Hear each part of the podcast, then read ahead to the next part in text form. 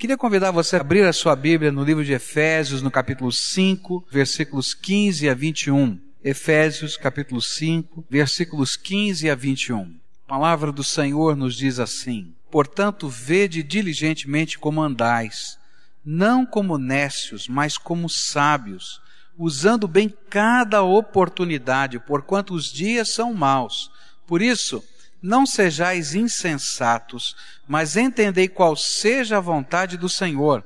E não vos embriagueis com vinho, no qual há devassidão, mas enchei-vos do Espírito, falando entre vós em salmos, hinos e cânticos espirituais, cantando e salmodiando ao Senhor no vosso coração, sempre dando graças por tudo a Deus, o Pai, em nome de nosso Senhor Jesus Cristo, e sujeitando-vos uns aos outros no temor de Cristo. Querido Salvador Jesus, nosso amado Senhor, bendito seja o nome do Senhor. Necessitamos da graça do Senhor, daquela sabedoria que vem do alto, que nos enche o coração. Quando estivermos estudando a tua palavra, aplica a tua palavra ao nosso viver diário. É aquilo que oramos e clamamos no nome de Jesus. Amém. O que, que a gente pode aprender da palavra de Deus nesses versículos? Diz o verso 17: Por isso, não sejais insensatos, mas entendei qual seja a vontade do Senhor. Se você é alguém cheio do Espírito Santo, e você está buscando realmente estar na presença de Deus, então não seja tolo, não seja bobo, não seja ignorante. Ele usou uma palavra muito forte que está aqui. A palavra não foi assim, ó, oh, não sejais insensatos. Insensato parece até uma coisa não é suave, mas aqui na língua grega ele usou uma palavra fortíssima. Não seja tolo, não seja bobo, não seja burro. É uma palavra dura do apóstolo Paulo. Ele diz assim: busque entender qual é a vontade do Senhor para a tua vida. Precisamos entender o que Deus quer, qual é o propósito de Deus para as nossas vidas. Se nós estamos cheios do Espírito Santo de Deus, nós estamos vivendo as maravilhas de Deus.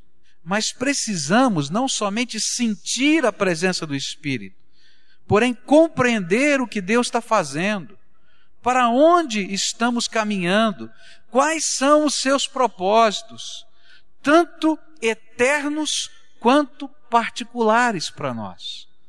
Quando a gente vive na dimensão do poder de Deus e do derramar do Espírito, certamente coisas extraordinárias vão acontecer, porque Deus é tremendo, é todo poderoso. Eu creio num Deus de milagres. Você crê num Deus de milagres? Eu creio num Deus que se manifesta em glória, em poder sobre a nossa vida. Eu creio num Deus que responde orações. Eu creio nesse Deus que às vezes a gente está na presença dele e sente até aquele arrepio. Você sentiu esse arrepio assim? Puxa, o Senhor está aqui conosco.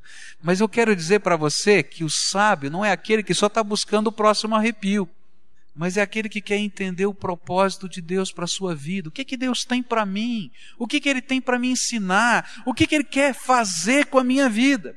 E eu posso ver isso claramente no fato de Paulo orientar que aqueles que tinham o dom de línguas, não se contentassem somente em serem movidos pelo Espírito Santo, a louvarem a Deus, dizendo mistérios que não podiam compreender.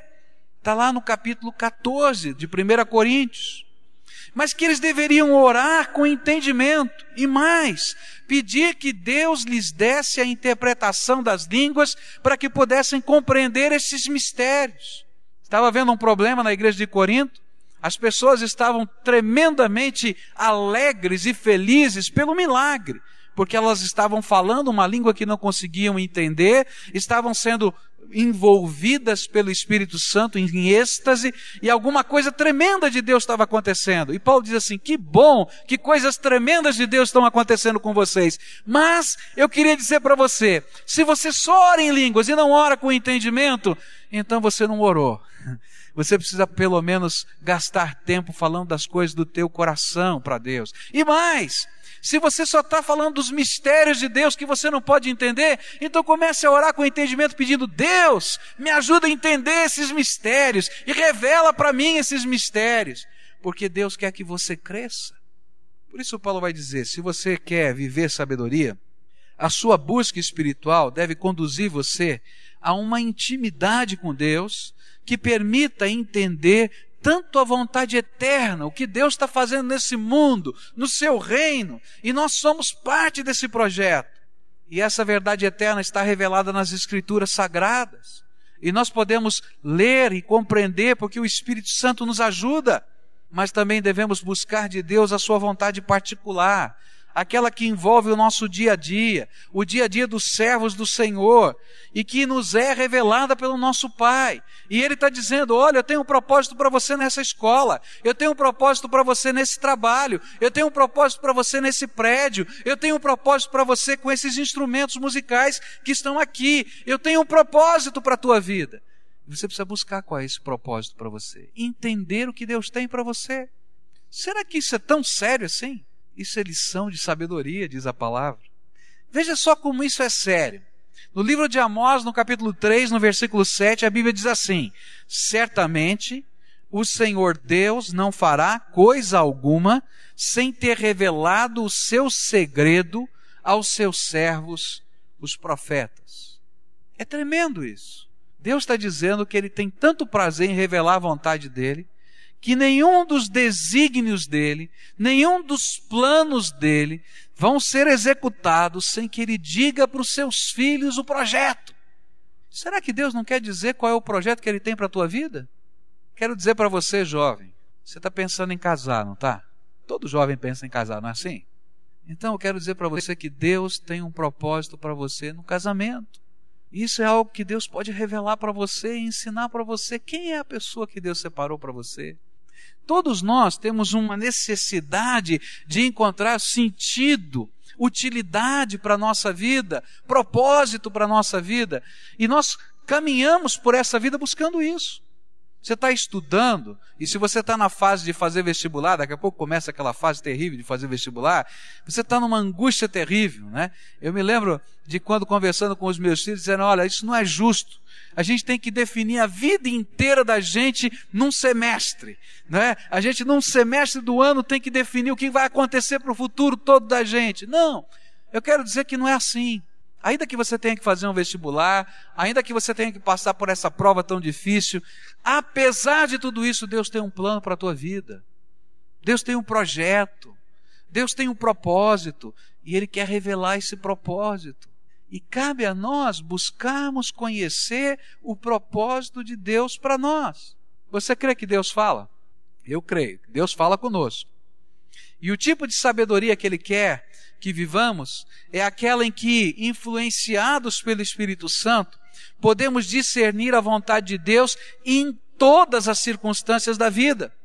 Mas para muitos, esta tem sido uma grande luta dentro do coração.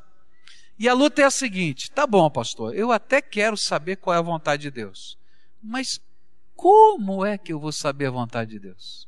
Eu tenho um negócio para fazer, eu tenho um problema familiar para resolver, eu tenho uma mudança, uma questão profissional. E aí, como é que funciona esse negócio? Tá legal, eu queria mesmo saber qual é a vontade de Deus. Mas como é que é? Tem algum aparelhinho que a gente diz, aperta o botão e diz assim, ah, essa aqui é a vontade de Deus ou não é? Como é que funciona isso? Não existe aparelhinho nenhum desse tipo, né? E graças a Deus, porque Deus é seu Pai e fala direto ao seu coração. Sabe como é que ele faz? Sabe como é que nós podemos ouvir a voz de Deus? A resposta é simples e complicada. É simples porque para entender e ouvir a voz de Deus, porque Deus nunca deixou de falar com você, Deus nunca deixou de falar com você, mesmo quando você não queria ouvir, Ele estava falando com você. Antes que você pudesse entender, Deus já estava falando com você. A Bíblia diz que quando você estava sendo gerado no ventre da sua mãe, lá, célula por célula, Deus não somente assistia, mas se alegrava e falava conosco. É tremendo isso. Mas às vezes nós não conhecemos a voz de Deus. E o segredo é simples: é intimidade. Intimidade é o segredo para a gente poder discernir a vontade de Deus na nossa vida e ouvir a voz de Deus. Eu não sei você, mas se eu pegar agora o telefone celular, ligar para minha esposa daqui do culto, não é? E tentar mudar o timbre da minha voz, tentar colocar um pano no fone para ela não conhecer a minha voz. Olha, eu não dou 30 segundos, acho que não chega a 10 segundos, ela fala, para com isso. O oh, que, que você está brincando? Está me ligando agora na hora do culto? Que negócio é esse? Quer acontecer alguma coisa? Tá? Porque ela vai conhecer minha voz. E por que, que ela conhece a minha voz? Porque ela é íntima comigo. Nós conversamos todos os dias. Tanto que dá para reconhecer a voz. O segredo para a gente conhecer a voz de Deus chama-se intimidade com Deus. Essa intimidade que você desenvolve com o Senhor permite que você conheça a voz de Deus tanto no coração, quanto nas circunstâncias, ou através de lábios humanos, ou nas escrituras sagradas, porque a Bíblia diz que Deus fala de muitas maneiras diferentes ao homem. Deus não fala de uma maneira só. E se você olhar para a sua história de vida, vai ver que Deus tem falado ao seu coração de muitas maneiras diferentes. Mas o importante é que quando temos intimidade com Ele, não importa a maneira que Ele está falando, diz: opa, Deus está ensinando alguma coisa. Deus está tocando o meu coração. Então, se você quer um conselho de sabedoria, viva a vontade de Deus busque a vontade de Deus, tanto a vontade eterna de Deus, quanto a vontade específica para a sua vida. Por quê? Porque se você pode ouvir a vontade de Deus para a sua vida, não buscar essa vontade perfeita é tolice. Eu vou usar uma palavra mais forte. É burrice. Não é? Você está olhando o mundo 3 por 4 Sabe o que é olhar o mundo 3 por 4 você tem uma fotografia 3x4 sua? Aquela que você põe na tua carteira de identidade, sim? A fotografia que a gente menos gosta é aquela que está na carteira de identidade. Então, você pega a tua fotografia, a gente está olhando a vida, estou aqui com a minha, né? Fotografia, e de repente você está olhando a vida numa fotografia 3x4. Toda a sua realidade de quem você é está estampado na sua carteira de identidade. Que coisa triste. Mas que bom é que Deus não olha a nossa vida 3x4. Deus olha a vida como ela é, em todos os seus meandros, em todos os seus relacionamentos, em toda a sua plenitude. E quando ele tem uma vontade dele, não é uma interpretação à luz de uma visão 3 por 4 da vida. Ele está interpretando e ensinando o que nós precisamos viver à luz de todas as coisas que ele viu, do passado, do presente e do futuro para nós. Então, se você quer viver a sabedoria de Deus, Busque a vontade de Deus. E se você ainda não encontrou a resposta, e às vezes acontece isso, às vezes a gente tem uma decisão para tomar e Deus parece que ainda não nos deu a resposta e está demorando e a gente fica naquela angústia de coração. Então eu quero dizer para você: insista e não desista. Eu costumo dizer para as pessoas que todos nós precisamos ter, em momentos da nossa vida, aqueles tempos em que nós subimos a montanha ou descemos o vale e lá em solidão com Deus, precisamos ouvir a voz de Deus. Algumas vezes é lá em cima da montanha, como Moisés. E ele estava lá lutando com Deus. Viu o fogo, viu a sarça ardendo, que não se consumia. E Deus começa a dizer: Agora eu quero te explicar o que significa isso. Você vai ser essa sarça que não vai se consumir, porque eu vou te abençoar.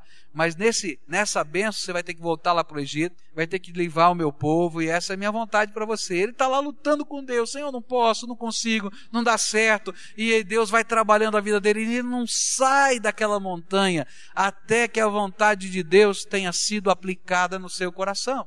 Outro exemplo que a gente vai encontrar na palavra de Deus é Jacó.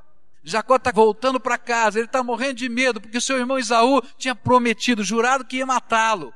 E ele recebe uma notícia horrível, ele manda mensageiros prepararem o coração do seu irmão. E os mensageiros voltam com a seguinte mensagem: Seu irmão está vindo te encontrar com 400 soldados.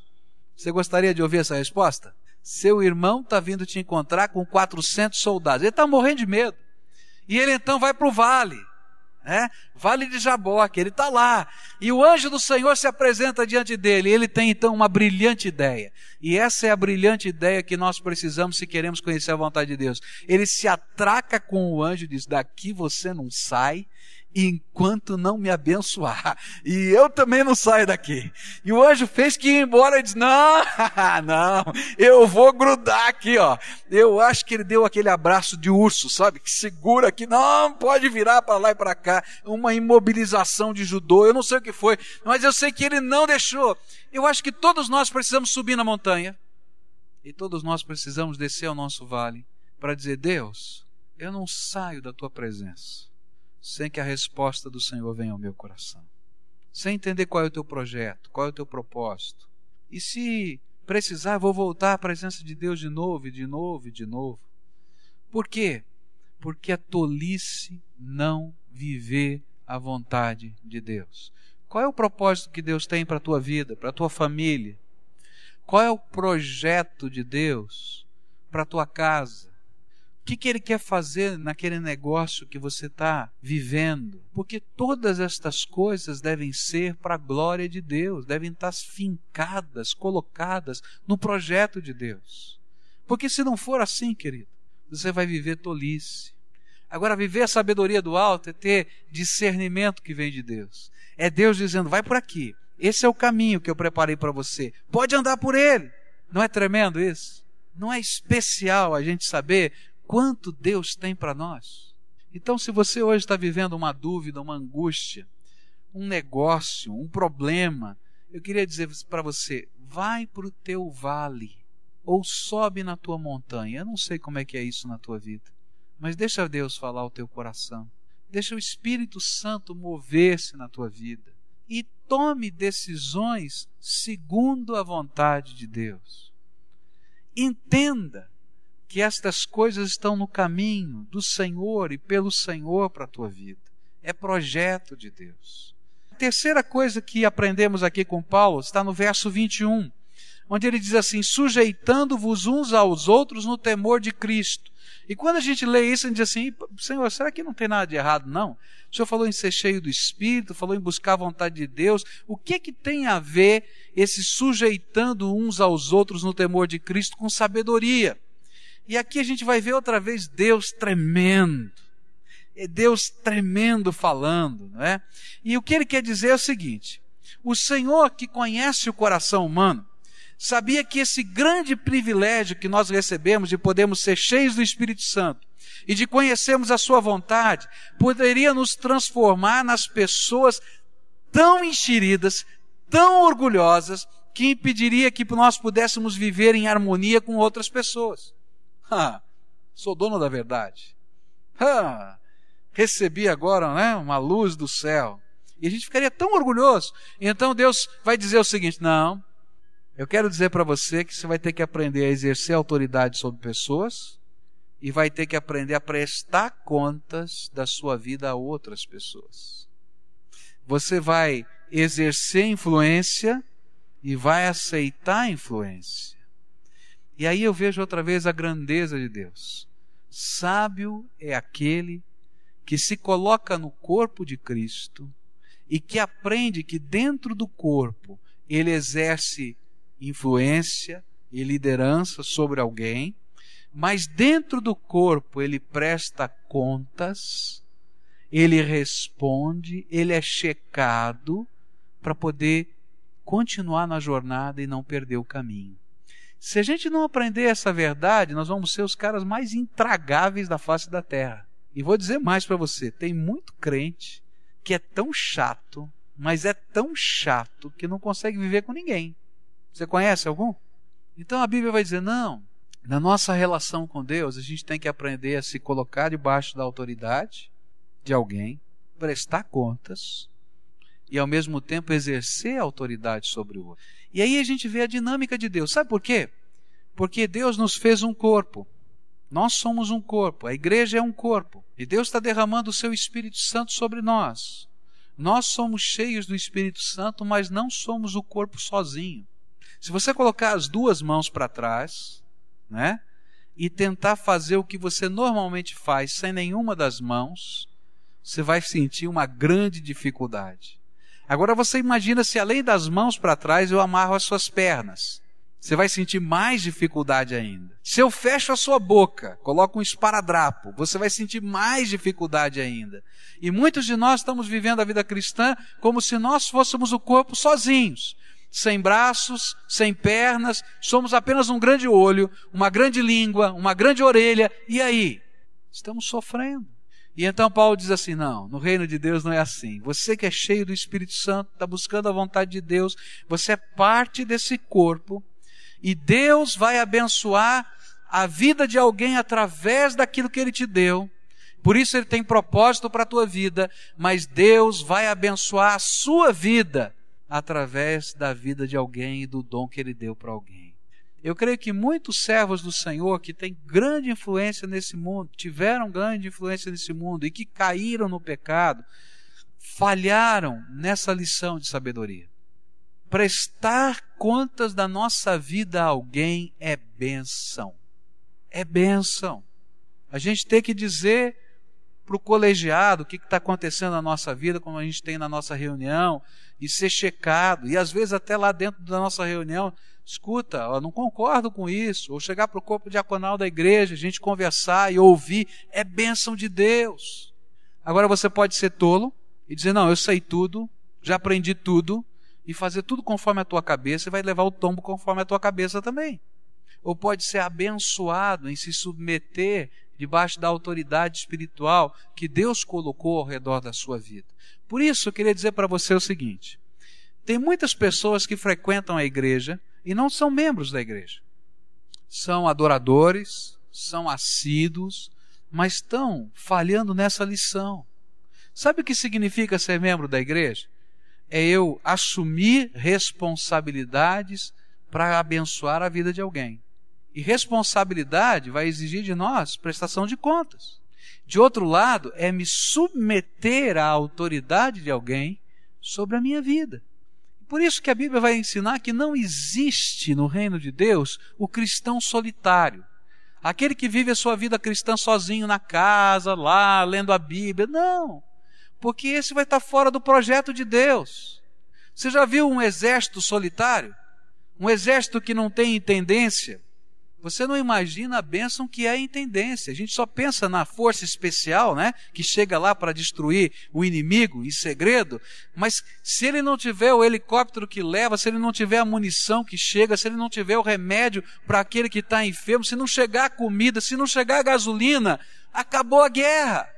E muito das grandes batalhas, elas foram ganhas não destruindo as pontas de lanças dos exércitos, mas destruindo a intendência, cortando o fluxo de gasolina. Segunda Guerra Mundial, grande parte da vitória da Europa foi porque os aliados conseguiram cortar o fluxo de suprimento de gasolina. Os tanques alemães pararam, não tinha gasolina para funcionar, não tinha munição.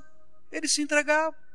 Muitos de nós não nos colocamos debaixo da autoridade da igreja e somos os cristãos solitários, vivendo por esse mundo aí, sem intendência, sem realimentação, sem prestação de contas, sem responsabilidade, sem compromisso, e nós vamos morrer na praia.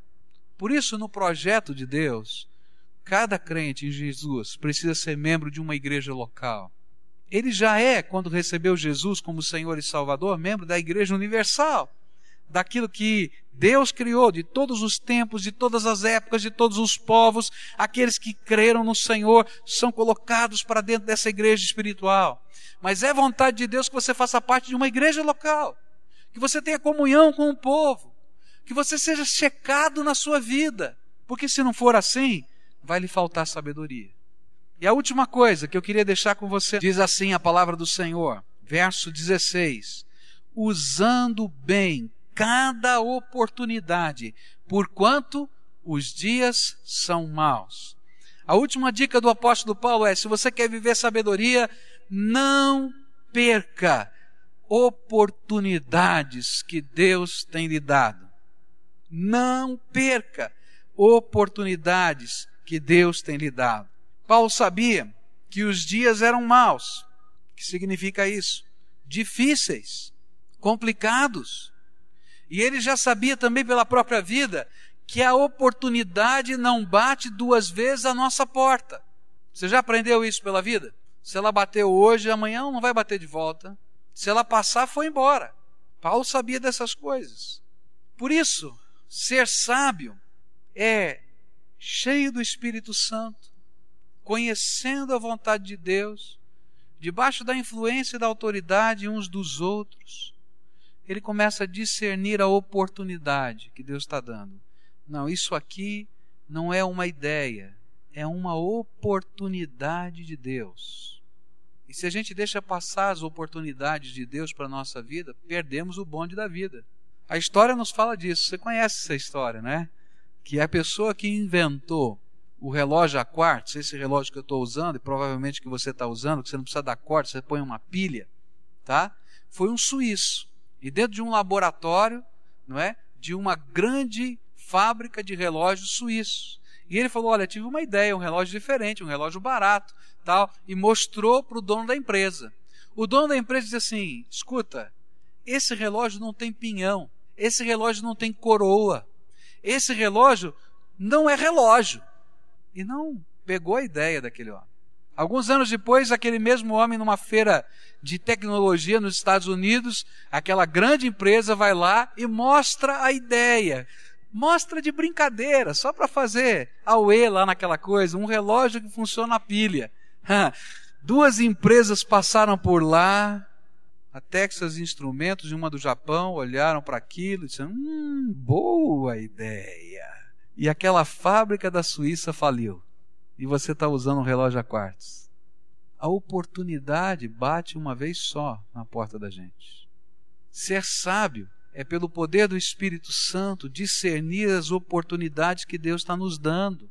Ser sábio é não temer entrar pela porta aberta por Deus, a porta aberta da oportunidade. Muitos não aproveitam, não porque não discernam que isso é uma oportunidade, mas simplesmente porque temem não conseguir, falhar, errar, perder. E eu quero dizer para você, esses não irão muito longe. A oportunidade sempre vai exigir da gente ousadia. E se você não tiver ousadia, não vai para frente. Se Deus está abrindo uma porta para você, e se pelo Espírito Santo de Deus Ele está te dando uma comissão, Ele está mostrando que essa é a vontade dele, se você não entrar por essa porta, vai perder a oportunidade. E Deus vai levantar outra pessoa para fazer aquilo que é a vontade dele. E você vai perder a benção. Por isso eu gosto de sonhar.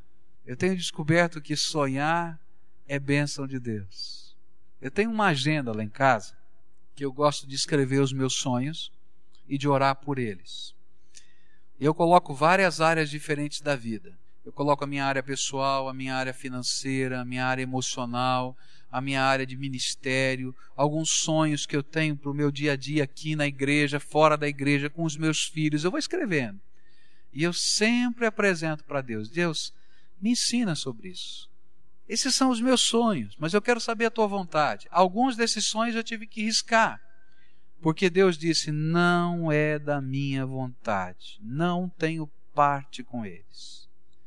Outros eu deixo lá, e o tempo vai passando um dos meus sonhos que estavam escritos lá na minha agendinha aconteceu. Sabe quando Deus vai preparando as coisas e vem daqui e dali, surgiu uma oportunidade, eu estava cheio de temor, eu falei, mas eu estou orando há tanto tempo por esse negócio, eu vou perder essa chance. Não, é agora mesmo.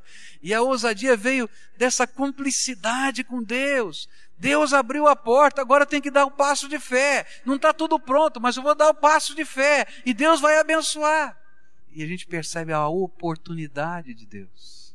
Às vezes a gente discerne as oportunidades, é capaz de percebê-las, mas às vezes não tem coragem de entrar por elas. E andar na sabedoria de Deus é não perder a oportunidade que Deus está nos dando. Ser sábio não é somente discernir ou entrar com ousadia pela oportunidade, mas é multiplicar oportunidades. Eu acho tremendo o jeito que Deus trabalha conosco. Se você é alguém que leva a sério as oportunidades que Deus te dá, Deus vai te dar mais oportunidades. E está claro isso na Bíblia, na palavra dos talentos. Ele diz que deu um talento para um, deu dois talentos para o outro, não foi isso? E deu cinco para outro. E depois de algum tempo Deus foi pedir contas. Ele disse: Olha, dos cinco eu fiz dez, dos dois eu fiz quatro. E aí E o outro que tinha um, ele disse: Eu fiquei muito preocupado, porque o senhor é uma pessoa muito séria, eu sou muito zeloso das coisas do Senhor. Já ouviu essa expressão? Eu sou zeloso das coisas de Deus. Foi lá e enterrou o talento. Guardou o talento que ninguém podia usar.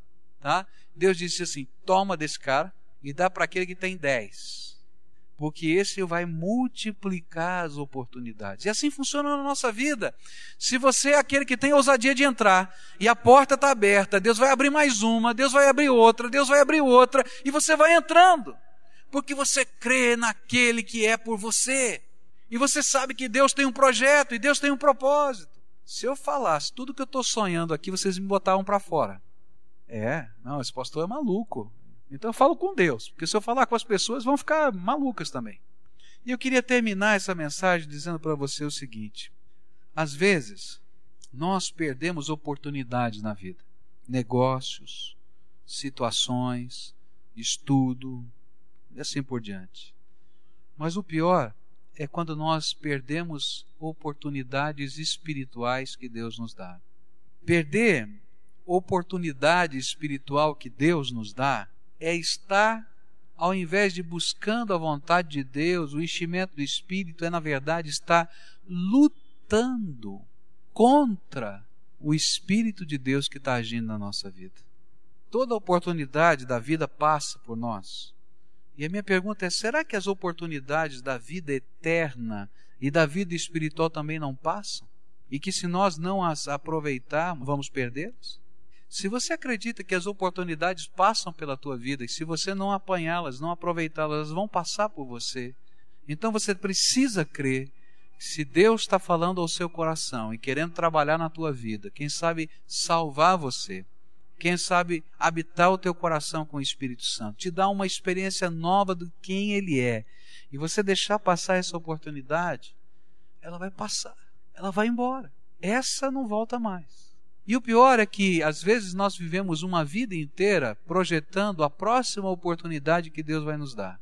E a vida passa e nós perdemos todas as oportunidades. As oportunidades de Deus estão passando pela nossa vida, e algumas que são até espirituais, algumas que têm a ver com a nossa vida eterna. E nós estamos focados em outras coisas que não são a vontade de Deus que não são o jeito de Deus. Nós queremos ensinar para Deus o que Ele tem que fazer para a nossa vida. Eu queria dizer para você: não deixe a oportunidade de Deus passar outra vez pela tua vida. E não queira ensinar a Deus o que Ele tem que fazer. Deixe Deus te ensinar o que você precisa viver, porque esse é o princípio da sabedoria. Hoje eu queria orar com você.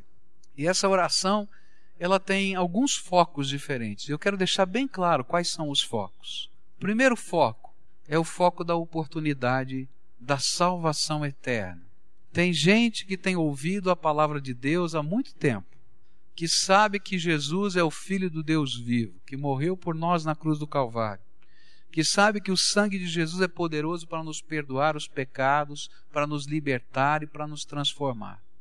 Que até aceita a ideia de que precisa de Jesus, mas não aceita a responsabilidade e compromisso de deixar Jesus ser o Senhor da sua vida de deixar Ele ensinar você a viver cada dia, de deixar Ele ter o controle de todas as áreas da tua vida, como Senhor absoluto da tua vida. Se você é essa pessoa, eu quero dizer para você que hoje Deus está te dando uma oportunidade. Uma oportunidade de grande bênção, que é você deixar de ser, vou usar uma expressão forte, teimoso, tolo com Deus para deixar Jesus ser o Salvador e Senhor da tua vida.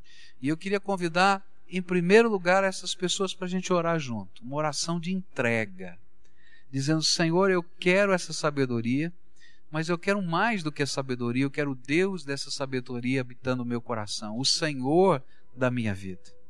O segundo foco são para algumas pessoas que já fizeram essa oração e que estão em luta, e que estão tentando viver um cristianismo solitário ah, eu com Deus aqui no meu cantinho, do meu jeito, da minha maneira, isso não funciona, querido. E hoje eu vou fazer um apelo diferente. Eu vou convidar algumas pessoas que já têm um compromisso com Jesus e que não são membros da igreja local. Não têm um compromisso com a igreja local. Não têm responsabilidades com a igreja local. Você vem, assiste, vai embora. Não. Eu quero convidar você a se tornar membro dessa igreja. Se for através do batismo, através do batismo, se for através de uma reconciliação, porque você está afastado da igreja do Senhor, através da reconciliação, se for através de uma transferência de uma outra igreja que você não frequenta há tanto tempo, que você está frequentando aqui, então eu queria dizer, hoje é seu tempo, está na hora de tomar uma decisão, de firmar os seus pés num lugar, fincar raízes ser uma bênção e receber as bênçãos de Deus.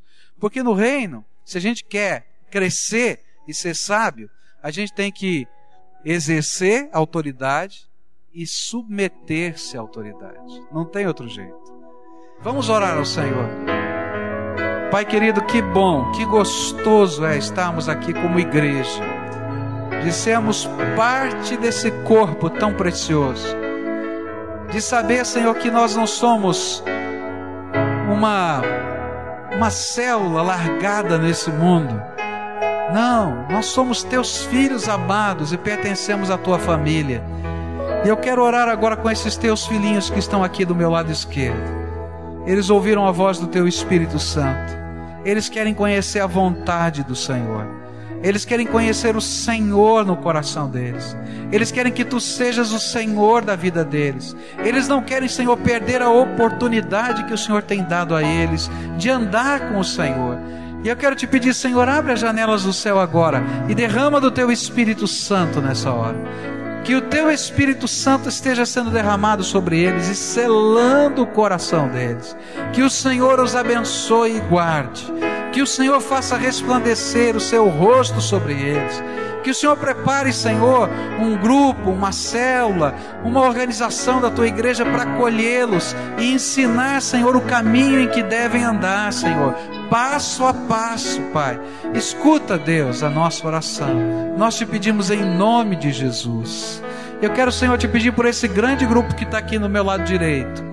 Esses são seus servos eles já, Senhor, ouviram a tua voz. A tua voz tem ecoado na vida, na alma e no coração deles. Mas agora, Senhor, eles estão tomando uma decisão. A decisão, Senhor, de assumir compromissos com a tua igreja, de assumir compromissos com o teu reino, de ter encargos de responsabilidade que o Senhor há de dar a eles e de se submeter à autoridade de líderes espirituais que estarão sobre eles. E eu quero te pedir que o Senhor os abençoe. E quero te pedir que o Senhor use nesta hora esses companheiros de oração que estão próximos deles. Que o Senhor os esteja tocando, que o Senhor esteja fortalecendo, que o Senhor esteja orientando segundo a tua vontade e que eles possam ser recebidos nessa igreja, como membros dessa igreja, fazendo parte desse exército. Alguns lá na frente de batalha, outros na intendência, mas nós vamos estar juntos, Senhor, fazendo a obra do Senhor. Aceita a decisão que tomaram, é aquilo que oramos, no nome de Jesus. Amém e amém.